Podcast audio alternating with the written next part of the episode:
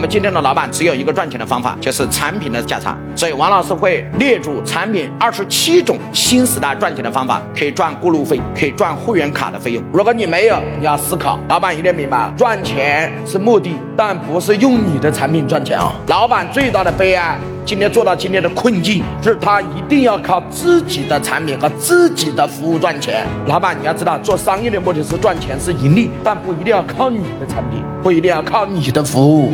赚钱的方法一定有二十七个，而我们绝大部分目前的老板只赚了一个钱，叫产品的差价，其他二十六个钱你想都没想过，你就认为我今天拿了这个东西把它卖出去，中间的差价就是我的。所以这么多年以来，你只赚了一个产品的差价，其实除了产品的差价，还有二十六个。一定要找到到底在哪儿赚钱，我如何深入的思考我这个门店，我这个餐厅，我这个服务业，我这个月子中心，我这个会所，我这个开门店的，我这个制造业，我到底在哪儿赚钱？